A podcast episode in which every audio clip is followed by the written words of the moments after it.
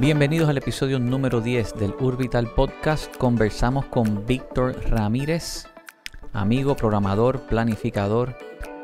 Hablamos sobre tributar sobre el valor del suelo o lo que se llama un Land Value Tax, retasar periódicamente, fiscalizar el cobro y el impacto que todo esto puede tener en mejorar la revitalización urbana sobre alguna zona particular. Esto en el Urbital Podcast episodio número 10.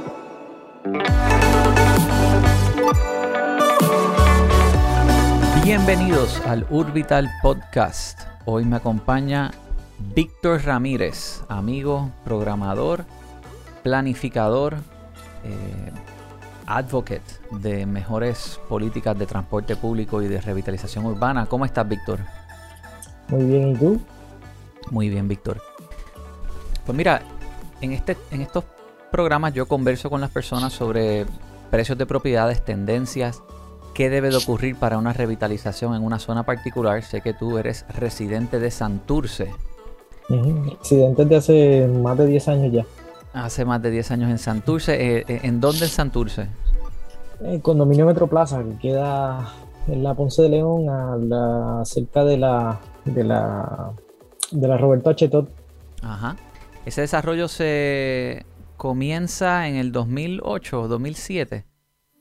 Sí, las primeras unidades, ese tiene dos torres. Entonces, eh, primero pusieron una de las dos torres a la venta y, y eso fue como para 2008. Entonces, la segunda torre, eh, cuando la segunda torre la pusieron a la venta como en 2009, yo en, en 2010 fue que compré. Ah, o sea, tú compraste ya, ya había ocurrido la caída, por lo menos parte de ella, que quizás Sí. se mantuvo un poquito a flote por los incentivos que se otorgaron de proyecto nuevo. Sí, pero hubo, pero eh, en el caso de Metroplaza, fíjate, yo fui, yo fui buscando en, eh, para esa época fue también cuando se estaban vendiendo unidades de Ciudadela. Este, en Metroplaza en particular, el, el desarrollador fue bastante rápido en, en, pues, en aceptar un, un golpecito, un haircut. Pero sí, habían, pues, habían unos, habían unos incentivos de gobierno que quizás sostenían el sostuvieron el precio un poquito, lo sostuvieron por un tiempo más después de la caída. Entonces tú compras en el 2010, me imagino que eso, ese compra estuvo entre lo- en, en los 350 mil. Exactamente, 345. Exactamente, ok. Y Pero entonces ya estaba rebajado 35 mil 35 mil dólares, precisamente por, por el, por el golpe de la, de la caída del 2008. correcto, rebajado 35 mil, se vendían, eran más caras, tú la compraste ya rebajada. Ujú. Y en el 2013 todavía existen comparables, se ve que baja aún más. Ah, yo llego a ver precios en el 2014, se ven precios hasta de 270 mil. Eh, sí, este, pues yo tengo un amigo que, que tasó en, justo antes del huracán María, eh, en diciembre antes, y yo creo que ese fue el, el momento que tocó fondo. Este, y él le tasó, tasó eh, 280 mil.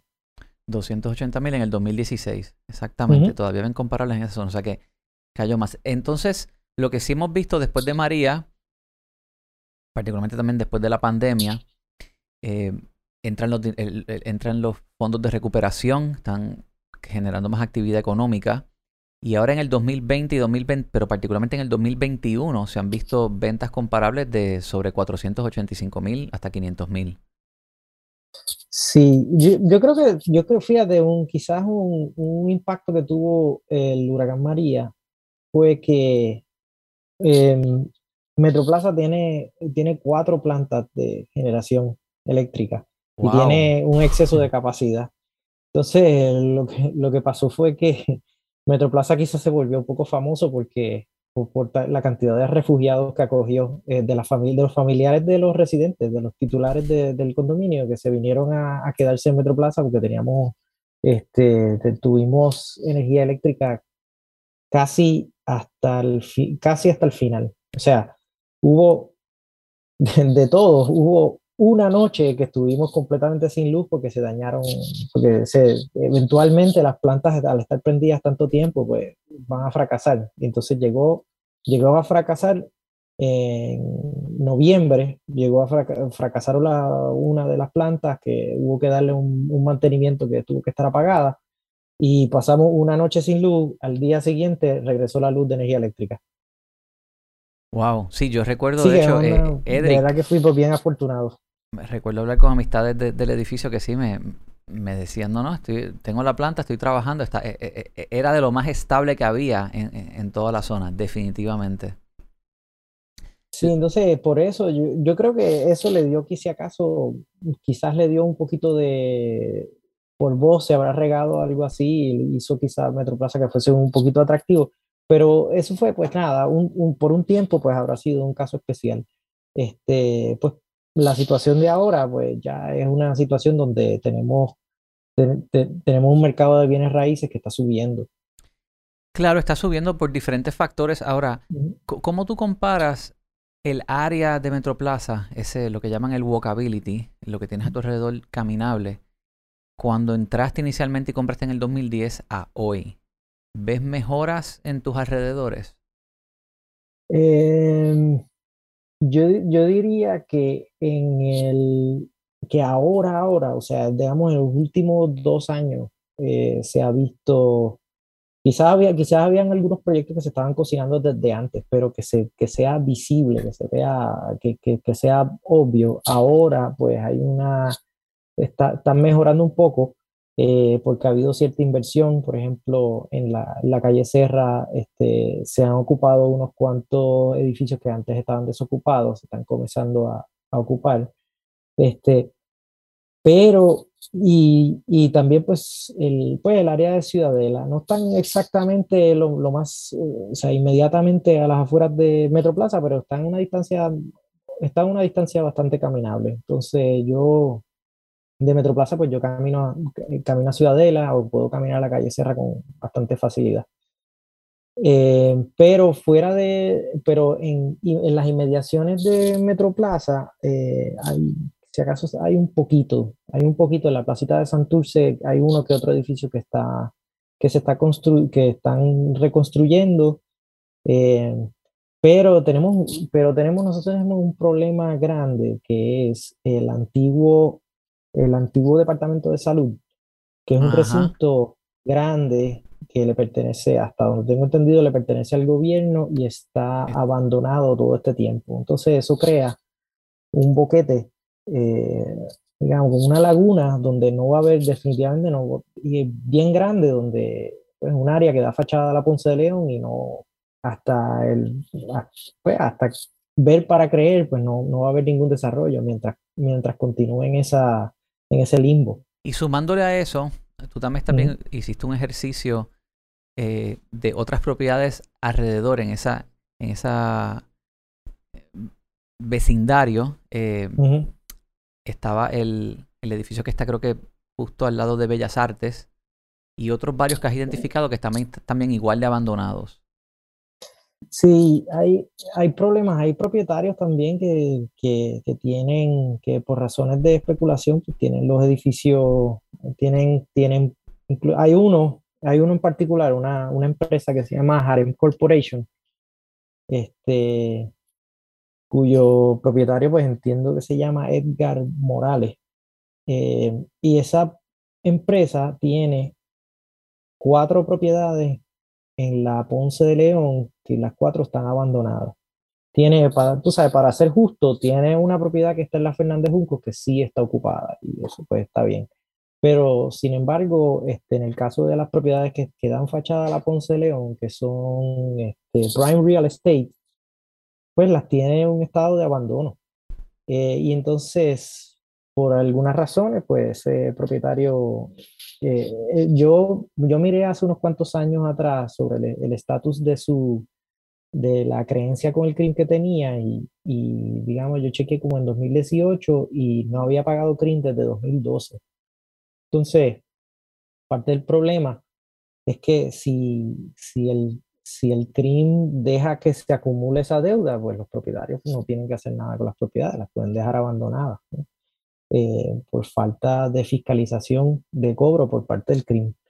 Entonces, en, en, este caso, pues estas cuatro propiedades estaban provocando un estado de deterioro generalizado en el área. O sea, están, eh, pues están, digamos, aumentando el problema. Ya son parte del problema. Son parte del problema, son todo el problema, porque también hay abandono por parte de, del municipio y del gobierno central.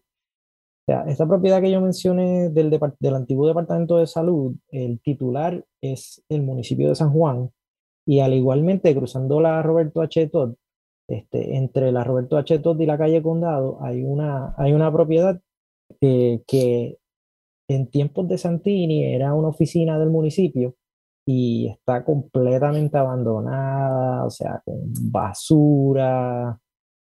Eh, este, terrible, terrible, terrible. La población de Santurce ha disminuido de creo que eran 160 mil. Sí, Santurce llegó a tener en el año, en el año 1960 llegó a tener casi 200 mil habitantes. Y este, eso ha ido cayendo hasta que hoy día, en el 2010 tenía 85 mil habitantes y ya hoy día, en el último censo, tiene 70 mil. Eh, pues, es un problema, eso es un problema de la pues, que el desarrollo de viviendas, el desarrollo de viviendas, este, con el auge del, del carro, pues se ha ido, todas las viviendas nuevas, pues se han construido en lugares más lejanos. Y entonces, pues la gente buscando pues vivienda más barata, quizás viviendas nuevas, pues eh, han dejado atrás Santurce y, y, con el paso del tiempo, pues Santurce se ha quedado bastante abandonado. Eh, Háblame un poquito sobre la, propuesta que has mencionado de, si queremos hablar sobre ver a Santurce más revitalizado, que todos los años, cada cuatrienio, todo el mundo habla de la revitalización de Santurce y pueden haber adelantos eh, pequeños, moderados en diferentes iniciativas, como por ejemplo el corredor digital, llevar fibra por esa zona. Pero uno no ve nada bien planificado, abarcador, que, que vaya con la zona completa. Sobre este tema de propiedades abandonadas, yo te he escuchado hablar sobre la idea de un land value tax. ¿Cómo es que funcionaría eso en, aportar a que estas propiedades que llevan abandono especulativo, pues, pues pasen a ser desarrollos de vivienda que, quizás aporten entonces valor a la zona? Ok, pues primero para, para explicar el concepto del land value tax. Land value tax es una contribución sobre la propiedad inmueble que se parece a, la contribución del crimen que tenemos ahora. Lo único que los edificios, eh, el crimen ahora mismo tiene tres, eh, la propiedad inmueble tiene, digamos, tres, renglones. Tiene, eh, tiene terreno, el valor del terreno, cuando tiene el valor de la estructura y posiblemente el valor de maquinaria que solamente aplica en áreas, en distritos industriales. Pues la, la idea sería este, modificar la tributación del CRIM para que solamente aplique para el valor tasado del terreno, que sería algo bastante sencillo con, ya que el CRIM pues lo tiene dividido en, esas, en esos renglones. Este, y entonces, la idea sería eh, lo siguiente, en la medida en que un edificio se deteriora, pues como está ahora mismo el CRIM, como, como se tributa para el CRIM y la tasa del CRIM aplica a la estructura también, pues cuando un propietario deja, deja abandonado su, su edificio, pues el edificio, el edificio se deprecia, se deteriora y, y eventualmente vale menos. Correcto. Entonces, ¿qué pasa? Eh, ¿Qué pasa? Pues entonces el CRIM, por, por ese valor menor que tiene, el, el CRIM le otorga un descuento al propietario. Entonces, eso sería como si, imagínate en un condominio, imagínate que en un condominio a ti, tú, pues, qué sé yo, arrancaran los gabinetes de la cocina y entonces vas a la junta del condominio y le dices, mira, mi apartamento ahora vale menos, por lo tanto yo debería pagar menos cuota de mantenimiento. No, tiene sentido. Y, y, esto aplica a la inversa también, eh, cuando, pues como está el, como está el clima ahora mismo, si yo invierto en, un edificio, en construir un edificio, por ejemplo, construir eh, un edificio residencial eh, que tenga un, montón de unidades de vivienda, eh, entonces eso significa que el valor del edificio va a ser bien alto. Y entonces el crimen me penaliza por eso, porque yo tengo que pagar por el valor de, de lo que yo construí. Entonces tiene, tiene eh, un incentivo perverso, eso crea un incentivo perverso en la tributación donde si tú, si tú inviertes, construyes, creas empleos mediante la construcción, creas unidades de vivienda, pues entonces el crimen te penaliza y si tú dejas algo de deteriorar, pues te, te da un descuento. Lo tienen al entonces, Exactamente. Este, y entonces, eh, lo, lo, y, el descuento máximo es cuando ya el edificio está tan deteriorado que lo terminas demoliendo. Entonces dejan un lote, dejan un lote vacío ahí. En un área, eh, dejan un lote vacío, en un área, por ejemplo, de Santurce, donde tú tienes fibra óptica, tienes transporte público que pasa cada 20 minutos, eh, tienes la, la, capacidad eléctrica, tienes servicio de basura, todo eso lo tienes en el área, sin embargo, tienes, tienes lotes desutilizados. Tienes las áreas que tienen buena, buena infraestructura y buenos servicios, eh, están desutilizados porque reciben un descuento cuando demueles el edificio, cuando no usas el, el, el lote para nada. ¿Cuál sería una política pública que promovería mayor revitalización de la zona sobre esas estructuras? O sea, si tú tuvieras una varita mágica y pudieras decir, esta es la nueva manera que el CRIM va a, evaluar esto y, este es el comportamiento y eso puede entonces tener efecto en, los, en estos propietarios de estos edificios abandonados, ¿qué sería? Bueno, sería lo que ya mencioné, que, que se tribute solamente sobre el valor del suelo. Eso sería uno de los... Tributar solamente sobre el valor del suelo. Eh, el otro punto sería, y ahora esto es, esto es un, poquito delicado, pero que haya eh, retasaciones de la propiedad periódicamente. Entonces, esto tiene... Nueva York lo hace anualmente. Sí, exacto. En, muchas jurisdicciones en, Estados Unidos lo hacen, lo hacen todos los años. A veces se toma un brequecito de un año que otro, eh, pero, pero hay muchos lugares que lo pueden hacer anual. Y esto es algo que, como hay jurisdicciones que lo pueden hacer anualmente, no hay razón por la cual eh, aquí no lo podríamos estar Ahora, sería haciendo. retasar el valor del suelo, el metro. Sí, sería, eh, bueno, es, se puede hacer, o sea, se puede, en lo mínimo se debería retasar el valor del suelo anualmente. Yo digo en lo mínimo, o sea, si se puede, si se puede retasar el valor de las estructuras por, porque, pues porque, digamos, porque no hemos podido llegar a, a esa forma de tributación ideal donde solamente pagas por el suelo, porque hay razones que se tribute por el edificio por alguna razón, pues entonces necesitas las tasaciones del edificio. Pero, pero, lo bueno de esto es que pues las tasaciones de los edificios quizás pues se pueden hacer con menos frecuencia que la tasación del suelo, que es la más importante. Entonces la tasación del suelo eh, se puede hacer o sea, ya es algo que se hace y, se hace eh, mediante unos modelos que, ya hay jurisdicciones que los tienen red y esto no es, esto no, no debe ser, no, no es imposible. Entonces, eh, la, retasación, la retasación periódica lo que produciría dos efectos, dos efectos importantes. Primero, eh, digamos, un vecindario, un vecindario que, que esté frente a la playa, versus un vecindario que esté, no sé, un, vecindario de clase trabajadora. Pues en estos últimos años que los bienes raíces pues, están subiendo, se están poniendo más efervescentes, a ponerlo así, en, en estas áreas que están pegadas a la costa, el valor del, del, del suelo, el valor de las propiedades está subiendo, ¿verdad? Mientras que en los lugares de clase trabajadora, pues no están, no están subiendo tanto. No, se han recuperado, pero no, no es al mismo nivel, correcto.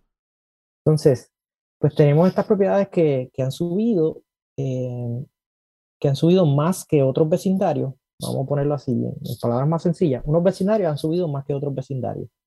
Sin embargo, las tasaciones están congeladas en el CRIM, para efectos del CRIM, para efectos de tributación. La tasación está congelada a 1957.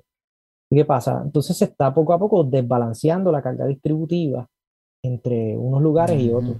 Entonces, una retasación periódica no significa que no significa que, que, se le va a cobrar más a todo el mundo. No, no, no. Lo que hace es una redistribución. Algunas personas pagarían más y otras personas pagarían menos. Entonces, pero al fin, cuando sumas todo lo que paga todo el mundo, esa suma se supone, o sea, debería, se, se debe quedar igual. Es fiscalmente neutral. Claro, hay que ajustar la fórmula y ajustar también el, el, el porciento de lo que pagas sobre esa, esa fórmula. Ah, sí, claro. Eh, tú ajustarías, si tú haces una retasación, que los valores, pues, los valores, los valores aumentan, eh, cambian, este, pues, entonces tú tienes que ajustar las tasas para que, para que sea fiscalmente neutral. Correcto. Este, entonces, ¿qué, ¿cómo? Iba a actualmente creo que si está por encima de, por debajo de los 15 mil dólares, pues estás exento si es tu primera propiedad. Y esas personas no. Sí, exactamente. Entonces, ese, esa exoneración de primera, eso se llama la exoneración de primera vivienda en el crimen. Correcto. Esa exoneración de primera vivienda, obviamente, se debe ajustar. Cuando tú haces un cambio de una retasación, se tiene que ajustar obligado, porque si no, eh, de, si no, tienes gente que, que, que, no paga ahora mismo, entonces va a recibir una cuenta y van a ir, van a ir este, digamos, van a ir molestos a decir, espérate, pero ¿por qué cambió esto dramáticamente? No, no, no. Lo que quisiéramos, lo, para mí lo óptimo sería que fuese una transición, una, una transición que todo el mundo pudiese aceptar, que sea justo. Entonces, ya hablamos de, hablamos de land value tax, hablamos de retasación periódica, que no había mencionado el segundo efecto. El segundo efecto es que si un gobierno municipal decide invertir en un vecindario, eh, entonces esa, esa inversión del por parte del municipio puede provocar que los valores de ese vecindario aumenten, por, por no, por no por ninguna acción de los residentes, sino por, por inversión del propio gobierno. Entonces, si los valores de, de, de, las propiedades en ese vecindario donde el gobierno municipal invirtió suben, pues eso se debería reflejar en la tasación y entonces eso, eso permitiría a los municipios mm. recuperar el valor de su inversión. Entonces, uno... Y lo aplican al mantenimiento de las carreteras. Exactamente. Quizás eso podría explicar pues el estado general de digamos de las calles, de las calles que están en mal estado porque el municipio no tiene ningún incentivo en invertir en ellas, porque no, no, importa lo que ellos hagan, no va a haber un, no va a haber un cambio. Fíjate, entonces tienen el impuesto mueble, que es otro impuesto que completa, el impuesto al inventario, que no hace sentido, y, y si miráramos esto desde esta perspectiva que acabas de compartir, pues quizás la solución está acá. Sí, yo, estaría de acuerdo con eso, que cambiaran este, la contribución sobre la propiedad mueble, que, la redujeran y, entonces pasaran ese, esos recaudos, pues lo que los recibieran de la inmueble, porque la inmueble pues tiene, uh, tiene unos, este, resultados, unas consecuencias positivas. O sea, con la manera que tú tengas la propiedad inmueble puede tener uno, un efecto eh, positivo sobre la economía versus, versus la contribución sobre la mueble, que lo que hace es que, digamos, la, puede que tenga cierto impedimento. Y ya habíamos visto en, tiempos de, de, de, Huracán María, post Huracán María, pues hubo varios reclamos de, de, ciertas empresas que decían, pues mira, la contribución sobre la propiedad mueble tiene un efecto sobre eh, el almacenamiento de inventario y por lo tanto, en el caso de un desastre, pues tiene un efecto sobre nuestra capacidad de abastecimiento. Correcto. Esos son los reclamos de, esas empresas y, yo creo que, pues, que, tienen, tienen ahí, es aceptado el reclamo. Víctor, gracias por compartir esto. Definitivamente concurro contigo con lo expresado sobre la oportunidad de agregar valor al mercado reevaluando cómo, cómo tributa. El segundo factor que has compartido y hemos discutido es el tema sobre el transporte público y cómo se remodifica la, la configuración de una, de una carretera, hacer una calle con más este, espacio para personas poder caminar y, enfocarse en esa economía micro de la zona. Sobre ese tema te invitaría para que participes de, otro episodio donde podemos hablar sobre el transporte colectivo y, las oportunidades que también eso presenta.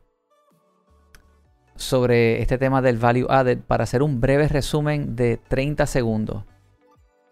Beneficio y la política que debe de ser tanto estatal como la municipal. Repasarla en 30 segundos para que se quede eso pendiente. Ok, eh, pues sería este, tributar solamente sobre el valor del suelo, o lo más posible, sería uno, eh, repasar periódicamente. Y lo otro que no había hablado es fiscalizar el cobro, que es algo que el CRIM pues, ha fallado en, en lograr. 30 segundos. Perfecto. Víctor, gracias por la contribución. Eh, espero poder seguir contando contigo para futuros episodios. Muchas gracias, Giancarlo.